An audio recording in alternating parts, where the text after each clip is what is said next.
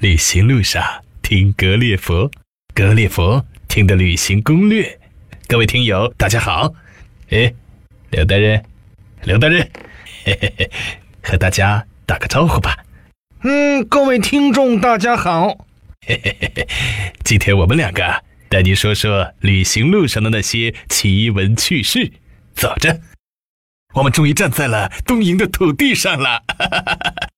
啊，这里可以欣赏漫天樱花雪，领略战国古城之美，还可以滑雪与泡汤、温泉、樱花、红叶。啊，日本真的是一个让人流连忘返的国家。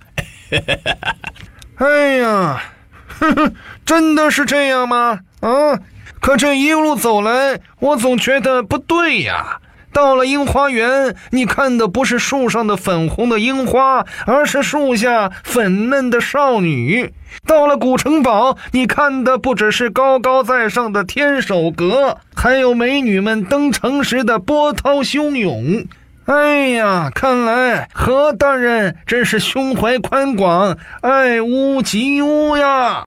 谁让日本是苍老师的故乡呢？总让人有些热血沸腾。哎，不过那也比你这个书呆子好，不看活人看死人，天天盯着日本的电动机器人和漫画游戏发花痴，老宅男一枚。哎，好了好了，下一站呢，我们去泡日本温泉。哎呀，这下全是肉花花的大活人，开心了吧？啊，这这有什么好的？不大的一个小池子，挤成一堆老爷们儿，跟下饺子似的，还不如自个儿家的浴池好呢。哼。谁说都是一堆老爷们儿？呃，什么？我我听不懂你的意思。在日本有异性混浴，又称男女混浴的传统。具体说，就是指男女同在一个浴室浴池中洗浴。真的吗？我看日本人工作时个个苦大仇深，一副要同归于尽的切腹呀。他们会这么开放啊？这其实呢，也算不上开放。所谓的混浴。其实呢，更像社交啊，只不过不穿衣服而已。虽然不穿衣服，而入温泉时男女都要围浴巾，在入水之前不能去除。嘿，我只听说日本的温泉都在风景秀丽的室外，在温泉池中可以远眺周围的湖光山色。没想到富士山下除了美景还有美人。哎呀，难怪。美国人这么喜欢这里，不惜扔两颗原子弹也要占了这里。原来他们都是美字系列的呀！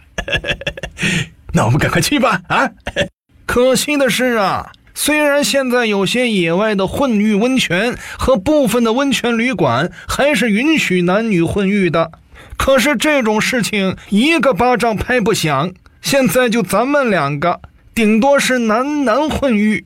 而且是老男男混浴哟，咔！那你费半天劲啊？不是逗我玩吗？啊？你呦，你想想想，谁要跟你老男男啊？我也不想啊。在日本，虽然有些温泉浴也允许混浴，但是呢，绝不允许发生那种有可能繁衍后代的事情。我想啊，何大人你也没有柳下惠那种美女在怀。而心不动的定力吧，啊！与其让人逮住，失了体面，不如就好好的洗个热水澡干净啊！